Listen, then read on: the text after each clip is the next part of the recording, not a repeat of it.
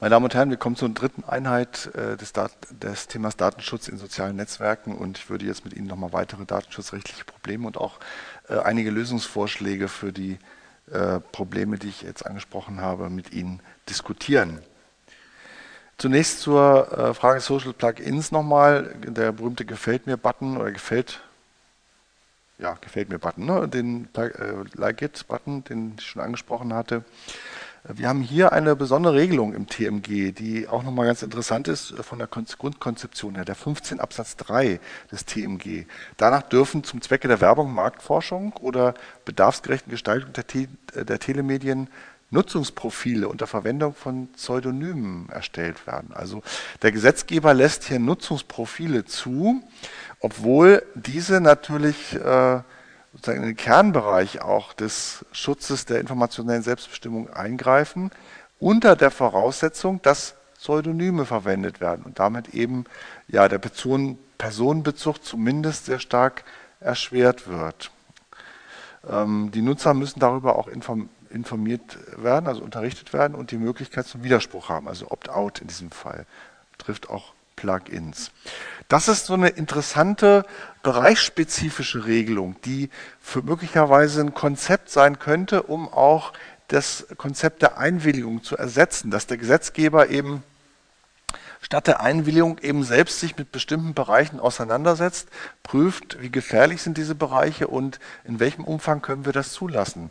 Ähm, das ist aus meiner Sicht ein interessantes Modell auch als Alternative zur Einwilligung, aber auch, und jetzt wird es noch grundsätzlicher, als Alternative zum Verbotsprinzip des Umgangs mit personenbezogenen Daten. Wenn man nämlich, und das wird auch diskutiert, wenn man weggeht von diesem Verbot mit Erlaubnisvorbehalt, das ja so sozusagen sehr weitgehend ist und natürlich, wenn man es von der anderen Seite betrachtet, auch die Durchsetzung des Datenschutzrechts wesentlich erschwert. Denn wenn alles verboten ist und man alles verbietet, was aber nicht durchsetzbar ist, dann gibt man doch gleich auf bei der Durchsetzung. Ne? Und Deswegen äh, ist auch, wird, da, wird auch äh, verschiedentlich äh, versucht, davon wegzukommen und zu sagen, wir müssen uns auf die Schwerpunkte und auf die schwierigen Bereiche konzentrieren und die Ressourcen nicht verschwenden mit der Durchsetzung des Verbotsprinzips, sondern vielleicht das Umdrehen, Erlaubnis mit Verbotsvorbehalt und dann eben bereichsspezifisch regeln und vielleicht auch wegkommen von dem Konzept der personenbezogenen Daten, das ja nun sozusagen als Einstiegsbereich in das Datenschutzrecht recht weit gefasst ist. Im Prinzip ist,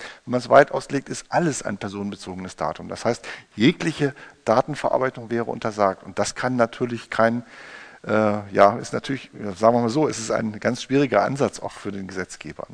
Und die Alternative könnte eben sein, und das wird eben auch diskutiert in verschiedenen Vorschlägen, ähm, auch Kollege Schneider und Herting, äh, die wir in den Begleitmaterialien noch angeführt haben, haben dazu ausführlich Stellung genommen.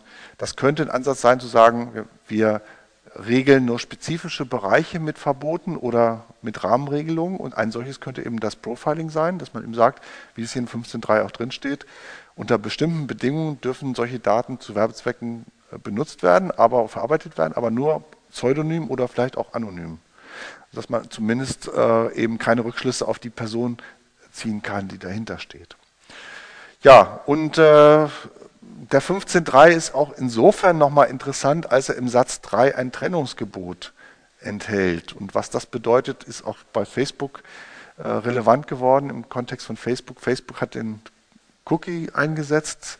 Ähm, um bestimmte Werbedaten auch äh, über, das Benutzer, für das Benutzer, über das Benutzerverhalten für Werbezwecke zu erheben, hat darüber nicht informiert oder über die Widerspruchsmöglichkeit informiert, hat dieses Cookies unter einem Pseudonym auch äh, eingesetzt, sodass also nicht unmittelbar äh, die Person, der Personenbezug da war, hat aber dann diese erhobenen Nutzungsdaten mit Hilfe der Cookies mit Daten aus dem Nutzerkonto bei Facebook verknüpft und damit wieder einen klaren Personenbezug hergestellt und zusätzlich sozusagen die Daten vermengt. Und das ist eben Verstoß gegen das Trennungsverbot, wie, wie Sie es auch aus 15 Absatz 3 Satz 3 TMG entnehmen können. Woraus wir schließen, dass zwar der 15.3 ein schönes Modell sein kann, aber man auch drauf, da wieder darauf achten muss, dass er genau eingehalten wird in der Praxis. Und das ist eben äh, eines der zentralen Probleme, das wir eben im Datenschutzrecht generell haben. Weiterer äh, problematischer Bereich, gerade bei sozialen Netzwerken, ist, wie wir es auch schon gesehen haben an den verschiedenen Beispielen, der, die Verarbeitung eben von Daten von Nichtmitgliedern, von Dritten, die äh, also Freunden, Bilder von Freunden, die sie auf, äh, auf ihr Facebook-Account hochladen, die davon vielleicht gar nichts wissen. Und auch da ist klar, soweit es um personenbezogene Daten handelt, und das ist auch für Bilder anerkannt, denn die können aus dem Bild natürlich auch den Personenbezug herstellen, ist die Einwilligung erforderlich des Dritten. Also Sie müssen das Bild wenn Sie das Bild Ihres Freundes hochladen, müssen Sie diesen um Erlaubnis fragen, weil Sie sind als Nutzer dann die verantwortliche Stelle für die Einhaltung der Datenvorschriften, Datenschutzvorschriften. So, und hier kann man auch eine weitere Frage stellen, wenn der Nutzer einerseits verantwortlich ist, ist nicht auch der Diensteanbieter verantwortlich, deswegen, weil er eben natürlich die, die Voraussetzungen äh, äh, bereitstellt, damit äh, diese Datenschutzverletzung auch stattfinden kann.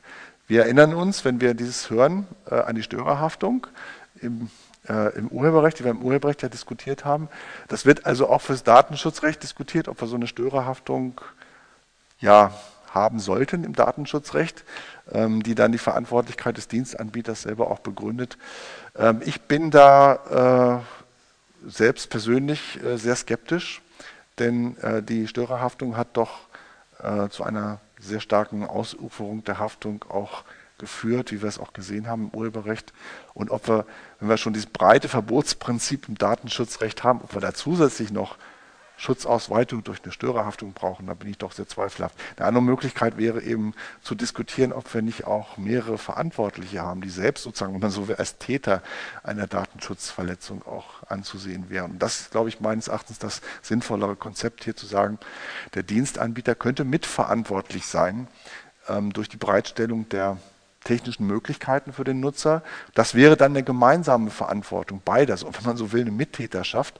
Äh, dafür gibt es aber im Datenschutzrecht auch noch kein Modell und dafür äh, sieht aber die Grundverordnung jetzt auch sowas wie eine gemeinsame Verantwortung vor, die aber in den Einzelheiten wieder recht vage bleibt. Also da ist dann vorgesehen auch, dass man sich verständigen soll über die Verteilung der Verantwortung und so weiter. Da ist, glaube ich, auch noch ein bisschen Nachbesserungsbedarf, auch was die Grundverordnung angeht. Ja, zu besprechen wären noch die, äh, die sensiblen Daten. Sensible Daten sind besonders, ja, wie der Name schon sagt, besonders äh, Daten, die besonders die Persönlichkeit beeinträchtigen können. Ähm, religiöse Überzeugung, äh, Hautfarbe, sexuelle Orientierung und so weiter. Die, der Katalog ist im Gesetz auch mit aufgeführt. In solchen Fällen ist nach geltendem Recht schon immer eine ausdrückliche Einwilligung für die Datenverarbeitung erforderlich, also ein Opt-in. Das wird sich auch nach der Grundverordnung nicht ändern.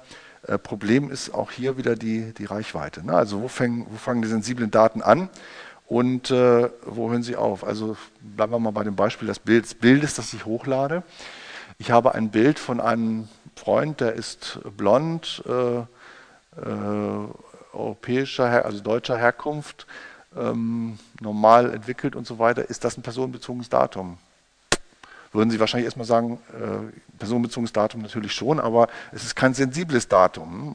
Wenn ich jetzt ein Bild von einem, einem ähm, äh, dunkelhäutiger Person habe, die äh, in einem europäischen Kontext abgebildet wird, wäre man schon eher geneigt zu sagen, naja gut, da ist ja die Hautfarbe mit drin. Ne? Oder jemand, der krank ist. Ne? Da sind äh, Informationen über die Krankheit mit drin. Also auch Bilder können natürlich, genau wie Texte, sensible Daten enthalten. Und das verschärft dann nochmal die Anforderung auch an die Einwilligung äh, in, die, in das Hochladen solcher Bilder. Äh, das ist ein, äh, jetzt ein, ein äh, Screenshot, der schon äh, einige Zeit her ist von Facebook der deutlich machen soll, wie man es auch machen kann, äh, die, äh, den Zugriff, äh, den externen Zugriff auf das eigene Profil eben zu begrenzen. Und da hat Facebook eben unter dem Stichwort Privatsphäre verschiedene Optionen angeboten. Sie sehen das, vielleicht kennen Sie das auch beim Profil eben allgemeine, nochmal differenziert, allgemeine Informationen, persönliche Angaben, Status und Links und Fotos. Und für jede dieser Kategorien kann man eben auswählen, vom, von dem einen Extrem, alle haben Zugriff, bis hin zu Benutzer definiert, ne, möglichst detailliert. Dazwischen sind eben Freunde, Freunde von Freunden, meine Netzwerke und meine Freunde und so weiter. Das ist sehr positiv zu sehen, weil es natürlich auch die äh, selbstbestimmte Entscheidung des äh, Nutzers unterstützt. Ne? Also hier auch differenzierte Zugangsmöglichkeiten einzurichten. Wenn darüber hinreichend informiert wird und der Nutzer auch motiviert ist, dies zu nutzen, ist das eine sehr positive Sache, um eben auch differenziert auf einzelne Kategorien eben hier den Zugriff entsprechend der äh, Selbstbestimmung zu zu regeln.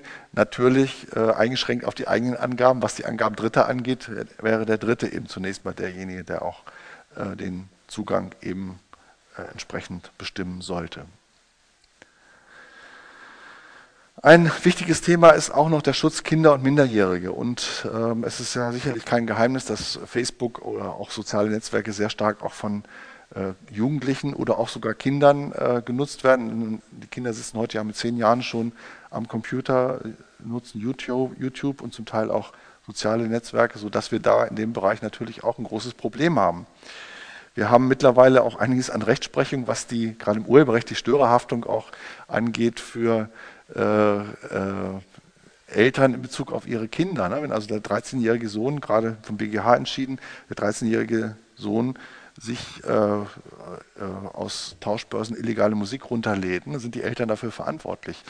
Der BGH hat das relativ locker gesehen, hat gesagt, also es reicht aus, wenn die Kinder aus, ausreichend äh, aufgeklärt werden. Dann muss der Vater oder die Mutter müssen nicht ständig über die Schulter gucken, was der Kleine da macht. Mit 13. Ähm, insofern eben die Aufsichtspflicht äh, äh, auch äh, hier nicht so stark, dass man sagen kann, äh, da muss generell immer ständig Aufsicht sein, sondern es reicht eine Aufklärung aus, es sei denn, man hat eben Anhaltspunkte, weitergehende Anhaltspunkte, dass hier irgendwas Illegales passiert.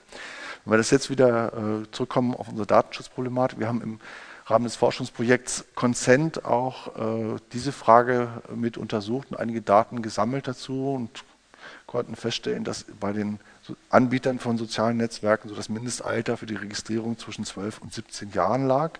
17 Jahre, das sind eher, können Sie sich vorstellen, Angebote, die in den Erwachsenenbereich gehören. Ähm, man fordert in der Regel zwar die Zustimmung der Eltern, aber diese wird meist durch die Registrierung als implizit erteilt angesehen, also nicht, muss nicht gesondert gegeben werden. Da haben wir schon wieder das Problem. Äh, das ist natürlich eine reine Fiktion, wenn man sagt, wenn der wenn der kleine Zwölfjährige sich registriert, hat er damit auch die Zustimmung der Eltern. Das ist also so auch nicht hinnehmbar. Es gibt einen Vorschlag der oder eine Empfehlung der holländischen Datenschutzbehörde, wie man diesem Problem auch Herr werden, Herr werden könnte. Also, wenn man so will, eine Verhaltensrichtlinie weise darauf hin, dass der Nutzer seine Eltern informieren, um ihre Zustimmung bitten muss, also sozusagen Empfehlung für die Dienstanbieter. Warne den Nutzer, das Einstellen von Daten nicht, über, nicht ohne deren Zustimmung äh, äh, erlaubt ist, sehe technische Möglichkeiten vor, um die Verarbeitung zu begrenzen, ne? also Differenzierung der, der Profile, äh, strenge Eingrenzung der Arten von Daten, die von Jugendlichen erhoben werden können. Auch das ist ein Ansatzpunkt, dass man von Jugendlichen eben nur bestimmte relativ unproblematische Daten erheben darf und sensible Daten von Minderjährigen jedenfalls in keinem Fall veröffentlicht werden dürfen, also sexuelle Orientierung, religiöse Überzeugungen gerade in einem so kritischen Alter, wo sich die Persönlichkeit bildet. Ja, und eben, das ist eben der zentrale Punkt eigentlich, dürfen Datenverarbeiter dürfen nicht unterstellen, dass Jugendliche die Risiken von Urteilen auf der Basis solcher Eigenschaften überschauen können. In dem Alter kann man überhaupt nicht überschauen, dass wenn man Daten hinterlässt im Internet, dass man das damit vielleicht in 20 Jahren auch noch konfrontiert wird. Der Vorschlag für die äh, Grundverordnung sieht auch da einen besonderen Schutz von Kindern vor. Also es bedarf der ausdrücklichen Einwilligung der Eltern. Und zwar bei Kindern unter 13 Jahren. Und da fängt das Problem schon wieder an. Die, die, Grenze von 13 Jahren ist recht tief gehängt. Es gibt andere Vorschläge, die sagen, wir müssen bei 16 Jahren ansetzen, also bei Kindern und Jugendlichen unter 16 Jahren ist auch die Einwilligung der Eltern erforderlich. Äh, denn äh, auch mit 14 oder 15 kann es sein, dass man noch längst nicht überschaut, was, in was man da eigentlich einwilligt. Und äh, zusätzlich kann man auch die Frage stellen, ja, wie ist denn das? Ist äh, die alleinige Einwilligung der Eltern ausreichend vielleicht auch? Auch da wird man sagen müssen, je nach Entwicklungsgrad des Jugendlichen äh, muss auch der Jugendliche natürlich die Möglichkeit haben, selbst zu bestimmen. Wenn die Eltern sozusagen aus irgendwelchen Gründen ähm, sehr scharf darauf sind, dass äh, die Daten des Jugendlichen auch eingestellt werden, muss auch der Jugendliche in der Lage sein können, das zu verhindern. Also im Grunde ist die äh, Einwilligung beider auch erforderlich in diesen Fällen. Ähm, man muss sich dann auch bemühen, das heißt etwas abgeschwächt worden, um Erlangen einer nachprüfbaren Einwilligung. Also die, äh, die Einwilligung muss in irgendeiner Form dokumentiert sein und der Dienstanbieter muss sich zumindest darum bemühen, was immer das dann rechtlich auch heißt. Also auch hier ist auch die, äh, die, der Verordnungsvorschlag recht vage gefasst. Dritter wichtiger Punkt, der auch in diesem Kontext immer wieder angeführt wird, datenschutzfreundliche Standardeinstellungen. Und das ist eben ein Teil schon des technischen Datenschutzes, dass man eben von vornherein dafür sorgt, dass die Default-Einstellung, also die Browser-Einstellungen zum Beispiel, die, äh, die wir standardmäßig eingestellt haben, über, die wir uns auch gar keine Gedanken machen normalerweise, dass die so ähm, eingerichtet sind, ab Werk, wenn man so will, ähm, dass sie möglichst datenschutzfreundlich sind, sodass also auch ein Nutzer, der sich vielleicht darüber gar keine Gedanken machen kann oder machen will, eben in, äh, aus der, auf technischem Wege möglichst datenschutzfreundlich behandelt wird. Das ist ein wichtiger Punkt auch für, die, äh, für den technischen Datenschutz. Ja, äh, wichtiger Punkt natürlich auch, und da, da liegt eines der großen Defizite neben den konzeptionellen Problemen, auch die, die Durchsetzung der Rechte ähm, ähm, im Datenschutzrecht. Wir haben heute schon Rechte auf Informationen über die gespeicherten Daten, auf Berichtigung und auch auf Löschung. Beschwerdestellen sollten, äh, und das ist auch ein Vorschlag wieder, sollten äh, vorgehalten werden und die auch über Homepages erreichbar sein. Das Gesetz äh, sagt, wie schon angeführt, äh, dass auch die Möglichkeit geschaffen werden muss, die Dienste anonym und pseudonym zu benutzen. Paragraph 13 Absatz 6. Und wir haben dann, das sind zwei neue äh, äh, Instrumente, die auch durch die Grundverordnung eingeführt werden sollen und auch heftig diskutiert werden. Es ist einmal das Recht auf Vergessen. Es gibt das Buch eines Kollegen, der in äh, Oxford tätig ist, der ein Buch darüber geschrieben hat, äh, äh wenn denn das Internet äh, einerseits nie vergisst, müssen wir es eben zwingen zum Vergessen und zwingen zum Vergessen auf technischem Wege. Und da gibt es verschiedene Möglichkeiten. Eigentlich wird darunter auch diskutiert, weitergehende technische Maßnahmen, dass zum Beispiel der Nutzer selber ähm, bestimmen kann, wie lange ähm, dieses Datum, was er einstellt, eben überhaupt gespeichert sein soll. Wenn man so will, also eine automatische Löschungs eine automatische Löschung einbauen in das Datum selber auf technischem Wege, was natürlich eine sehr interessante Option wäre. Ähm, dieses Recht auf Vergessenwerden, Artikel 17, ist im Prinzip aber nur ein etwas erweitertes Recht auf Löschung, was wir ja jetzt schon haben. Also das Recht auf Löschung wird hier nochmal bekräftigt und auch es wird eine Informationspflicht eingeführt gegenüber Dritten äh, über die Tatsache, dass eine betroffene Person die Löschung aller Querverweise verlangt hat. Das heißt also, wenn die Betroffene, denn die Daten dieser Person eben an Dritte weitergegeben wurden und diese Person verlangt jetzt von mir als Diensteanbieter die Löschung. Dann muss ich die Dritten, an denen ich die Daten weitergegeben habe, darüber informieren, dass die Löschung verlangt wird. Da wird, ist ein bisschen darüber diskutiert worden, inwieweit kann, kann, kann ich als Diensteanbieter dann auch verpflichtet werden, dafür zu sorgen, dass bei dem Dritten die Daten gelöscht werden. Das dürfte aber zu weit gehen, weil ich erstens das gar nicht überschauen kann, an wen die Daten dann überhaupt auch weitergeleitet wurden und zum Zweiten natürlich auch relativ wenig rechtliche Handhabe habe, um den zu zwingen, die Daten zu löschen. Also ähm, insofern ist, das, ist der Vorschlag so einen Schritt zurückgegangen und hat äh, eine Informationspflicht immerhin schon äh, hinsichtlich Dritter auch äh, eingeführt. Etwas ganz Neues ist das Recht auf Datenübertragbarkeit, Artikel 18. Ähm, da wird vorgesehen, dass eine, jeder das Recht hat, eine elektronische Kopie seiner personenbezogenen Daten in einem gängigen Format zu bekommen. Was steckt dahinter? Da geht es eigentlich nicht mehr so sehr um Datenschutz, sondern da geht es um Wettbewerb. Ne? Also ich muss die Möglichkeit haben, alle meine Daten von einem Anbieter auf einen anderen übertragen zu können. Und dahinter steckt die Situation, was mache ich denn, wenn ich mit Facebook unzufrieden bin? Zum Beispiel weil wegen der Datenschutzprobleme äh, und zu einem anderen sozialen Netzwerk wechseln möchte, äh, habe ich große Probleme. Ich muss also alle meine Daten löschen und beim anderen wieder eingeben. Um, um, das zu erleichtern, wäre es natürlich sinnvoll, wenn ich meine Daten einfach von Facebook bekommen könnte und sie bei dem nächsten Dienstanbieter ganz einfach wieder einstellen könnte. Und das setzt aber natürlich voraus, dass eben äh, diese Daten auch in einem gängigen Format äh, gespeichert sind, das von dem nächsten Dienstanbieter auch zu verarbeiten ist. Also diese Vorschrift ist eine wichtige Vorschrift, um ja, ich sag mal, den Wettbewerb. Wir können hier ja von Wettbewerb auch sprechen, weil die Netzwerke ja letztendlich auch ökonomisch tätig sind, äh, um den Wettbewerb hier zu fördern. Also, wenn man so will, eine Wettbewerbs rechtliche Vorschrift, aber hat natürlich auch Implikationen. Ne? Denn der Wettbewerb geht auch um Datenschutz natürlich und äh, ist, äh, wenn wir mehr Wettbewerb haben, kann das sicherlich auch die Folge haben, dass die Nutzerpräferenzen auch auf Datenschutz sich stärker durchsetzen können, indem man eben einfach den Anbieter entsprechend wechseln kann. Also das aus meiner Sicht eine ganz wichtige Regelung, auch wenn ein entsprechendes Recht hier ähm, eingeführt werden könnte. Ich möchte nochmal zurückkommen auf den ähm, mittleren Punkt, den ich angesprochen hatte, nämlich die Frage Anonymisierung und Pseudonymisierung. Wie schon gesagt, ist das ein ganz wichtiger Punkt für die, den technischen Datenschutz im Internet. Und hier wird verschiedentlich äh, vorgeschlagen, dass es ein Grundrecht auf Anonymisierung im Internet geben sollte, um eben auf technischem Wege auch den Schutz der Selbstbestimmung zu äh, fördern. Was meinen Sie, ist ein solches Grundrecht sinnvoll? Ja. Also für mich als Nutzer ist es ja wichtig, dass bestimmte Dinge nach einer gewissen Zeit im Netz nicht mehr zu finden sind und deshalb äh, finde ich es auch wichtig, sowas zu etablieren.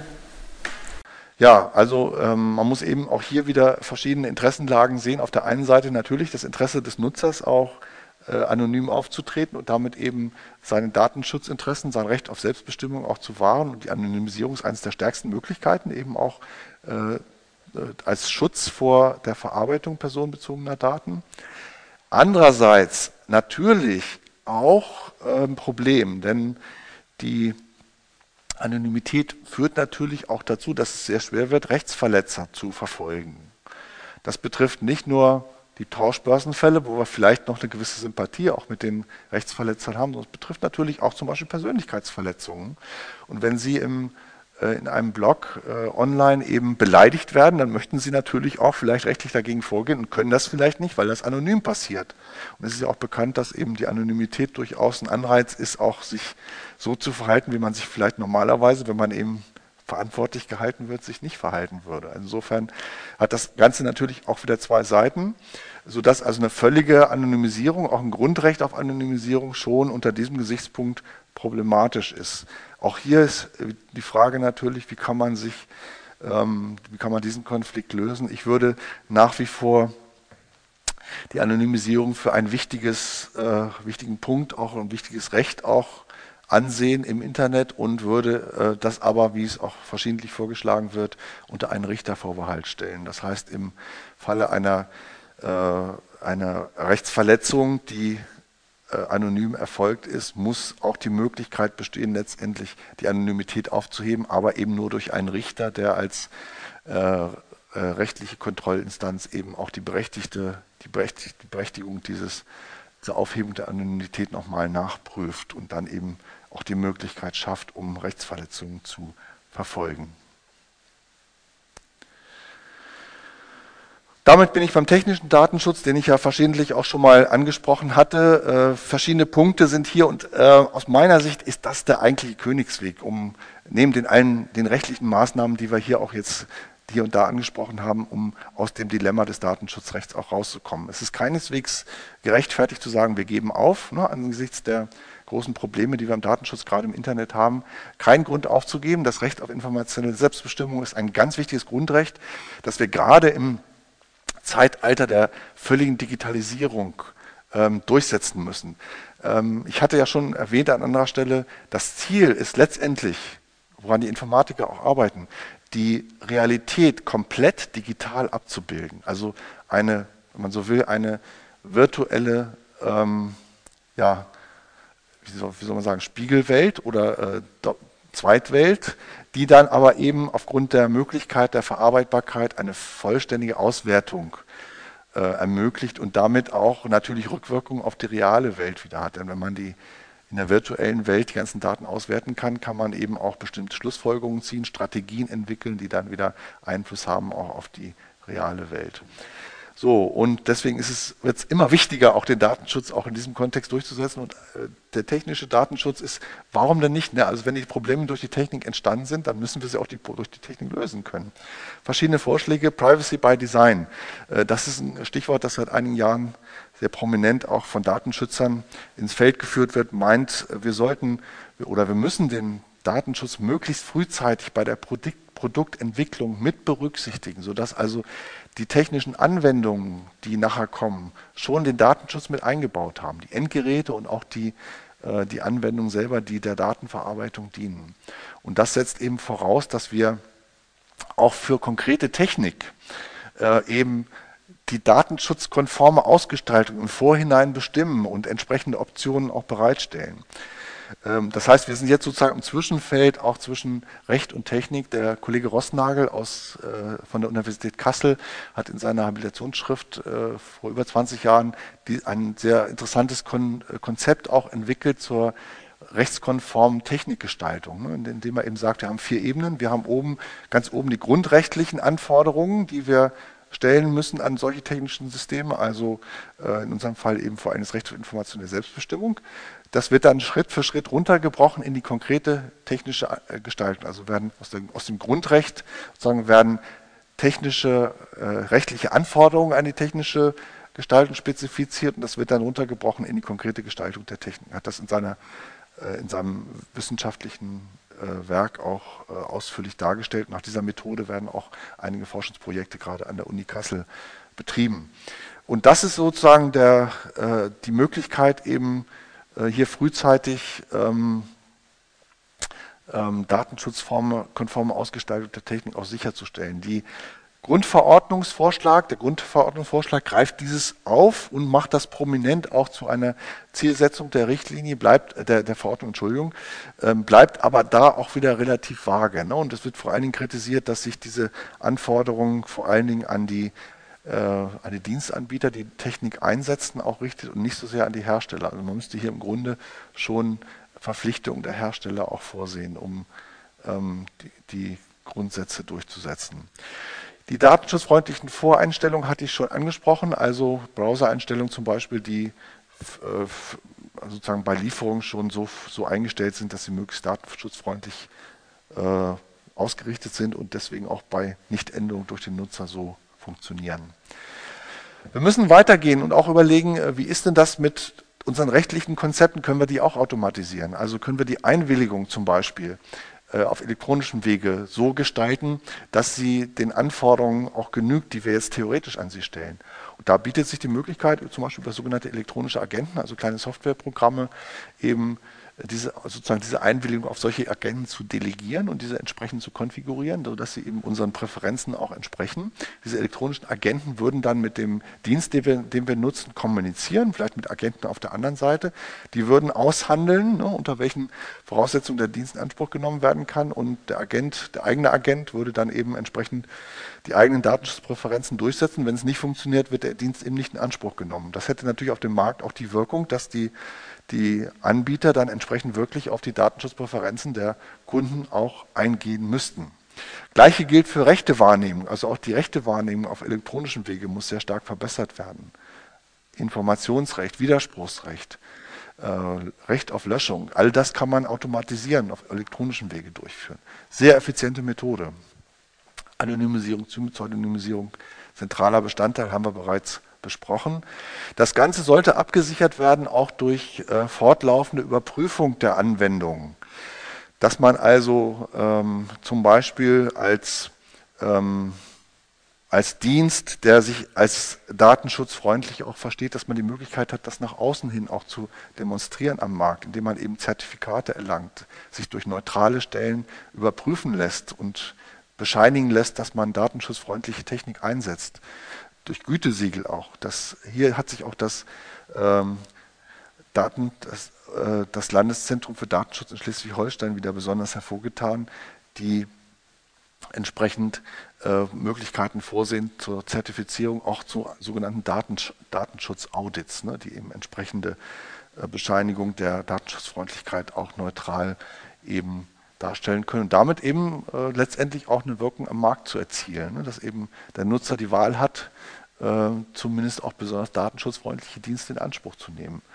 Dazu gehört auch ein Qualitätsmanagement, das also laufend da, dazu äh, äh, sozusagen die Tätigkeit des Dienstes laufend überwacht, auch ob die Datenschutzfreundlichkeit aufrechterhalten wird. Wir kennen Ähnliches aus dem technischen Sicherheitsrecht, wo ja auch ähm, kenne das aus der Gefährdungshaftung, Produktbeobachtungspflicht, ne? also dass also äh, die, die Qualität des Produktes ständig aufrechterhalten wird und etwas Ähnliches kann man sich auch für Datenschutz vorstellen, dass auch ständig geguckt wird, wo werden Daten verarbeitet, ist das äh, im Rahmen der ursprünglichen Zweckbindung, wo entstehen neue Gefährdungen und so weiter und ein entsprechendes Managementsystem äh, ist auch möglich und denkbar und implementierbar und dann eben auch nach außen hin kommunizierbar.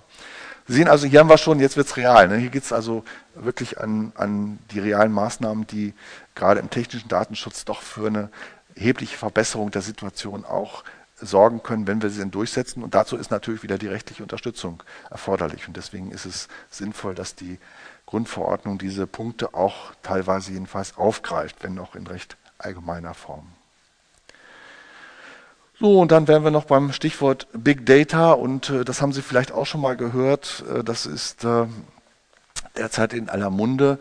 Ähm, keiner weiß so ganz genau, was man darunter verstehen kann, aber es gemeint ist wohl, wie der Name schon sagt, dass wir irre große Datenhaufen ansammeln an allen Ecken und Enden und es möglich wird, diese großen Datenmengen, die in verschiedenen Stellen gespeichert sind, aus verschiedenen Bereichen auch mit heute sehr mächtigen Analyseinstrumenten verknüpfen können und auswerten können. Um, und das ist das, das Ziel letztendlich, um äh, gewisse Prognoseentscheidungen zu treffen und auch Individualisierung möglich zu machen. Ich habe das vorhin ja schon mal angedeutet. Äh, da geht es auch um, nicht nur um wirtschaftliche Interessen, also Prognosen in wirtschaftlicher Hinsicht zu stellen, welche Geschäftsrichtung soll ich mit meinem Unternehmen einschlagen, was ist profitabel, wo sind die Präferenzen der Kunden, sondern auch um gesellschaftliche und letztendlich auch um politische Entscheidungen, Strategieentscheidungen, die ich eben durch Auswertung von Daten aus allen Bereichen und deren Verknüpfung eben doch auf etwas gesicherter empirischer Grundlage auch treffen kann. Und letztendlich, wenn man sich wieder mal vergegenwärtigt, die, das Modell der, äh, der kompletten virtuellen Abbildung der realen Welt, dann ist eben es irgendwann auch möglich, alle Realweltdaten eben virtuell zu verarbeiten, zu verknüpfen und damit eben auch neue äh, sozusagen Schlussfolgerungen daraus zu ziehen. Sie sehen da auch schon, wenn ich das so schildere, das ist, äh, kann gut und schlecht sein. Das ist eben Einerseits kann es gut sein, weil es vielleicht ähm, ja, gewisse Strategieentscheidungen, die man treffen muss, verbessern kann, auch qualitativ im Interesse der Gesellschaft. Es ist schlecht insofern, als es natürlich eine Gefährdung auch der Informationen- und Selbstbestimmung beinhaltet, die das Datenschutzrecht ja auch sicherstellen will. Und äh, deswegen eine Reihe von Problemen damit verbunden. Ich habe einige mal aufgeführt hier. Zweckbindung der Daten wird natürlich durch eine Verarbeitung zu beliebigen Zwecken völlig ad absurdum geführt. Es ist insofern auch nicht mehr möglich, wirklich entsprechende Einwilligung einzuholen, weil man ja gar nicht weiß, wozu die Daten später dann auch äh, verarbeitet werden sollen. Die institutionelle Kontrolle durch Datenschutzbehörden wird komplex und schwierig. Ähm, eines der Ziele im Datenschutzrecht ist seit einiger Zeit auch die sogenannte Nichtverkettbarkeit. Das heißt, die Daten, die man erhebt, dürfen nicht äh, verknüpft werden äh, beliebig mit anderen Daten. Auch das Ziel ist, äh, läuft völlig konträr zu dem, was Big Data, Data eigentlich will. Personenbezug ist nicht ausschließbar und schließlich die Interessenabwägung ist äh, letztendlich schwierig zu führen bei der, für die Datenverarbeitung, auch bei Daten, die eigentlich öffentlich zugänglich sind.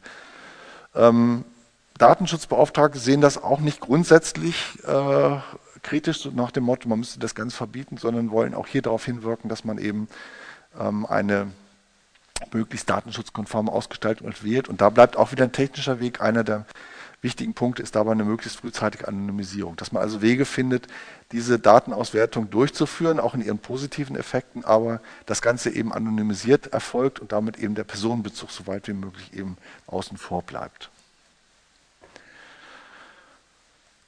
Und dann, ja, und das ist ein Thema, über das ich auch noch nachdenken muss und das in Verbindung, bisschen Verbindung zu unserer vorigen Einheit auch zum Urheberrecht darstellt. Es gibt auch Konzepte im Datenschutzrecht, die sagen, also wenn der Kunde eh seine Daten weggibt, an der äh, Supermarktkasse eben äh, für einen, ähm, irgendeine Art Mitgliedsausweis oder Rabattkarte eben, wo er 5 Cent weniger bezahlt, seine personenbezogenen Daten weggibt, dann soll man doch bitteschön denn die Daten auch als Eigentum behandeln, äh, als Verfügungsrechte für die dann der Kunde auch äh, grundsätzlich eine Bezahlung bekommt. Ne? Also wenn er schon die Daten weggibt, soll er jedenfalls was davon haben.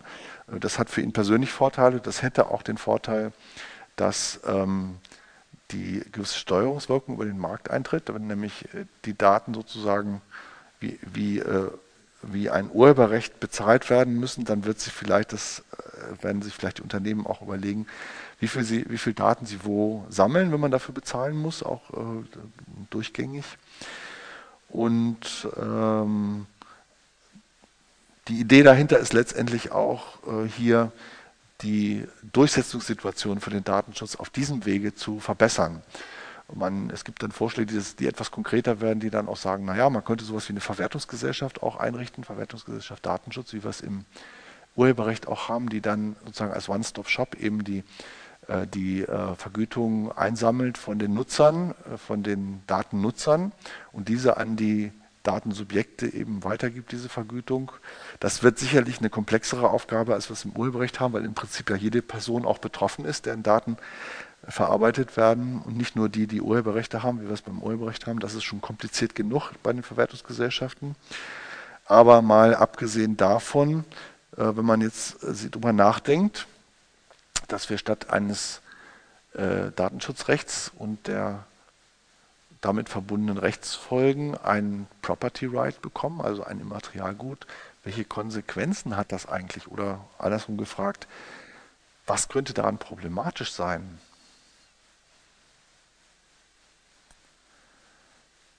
Also, ähm, man kann bei dieser Frage rekurrieren auch nochmal auf, Volks-, auf das Volkszählungsurteil des Bundesverfassungsgerichts. Das Bundesverfassungsgericht hat einerseits gesagt, äh, jeder hat das Recht, selbst zu bestimmen, was mit seinen Daten passiert und wie sie verarbeitet werden, aber hat im nächsten Zug auch gesagt, Informationen sind, auch wenn sie personenbezogen sind, ein Abbild sozialer Realität, das nicht, und so wörtlich, das nicht ausschließlich dem Betroffenen zugeordnet werden kann. Und äh, daran sieht man schon, ähm, Informationen sind eben nicht nur etwas, was dem Einzelnen gehört, wenn sie personenbezogenen sind, sondern sie sind auch Teil des öffentlichen Kommunikationsprozesses und sind daran auch nicht lösbar, rauslösbar.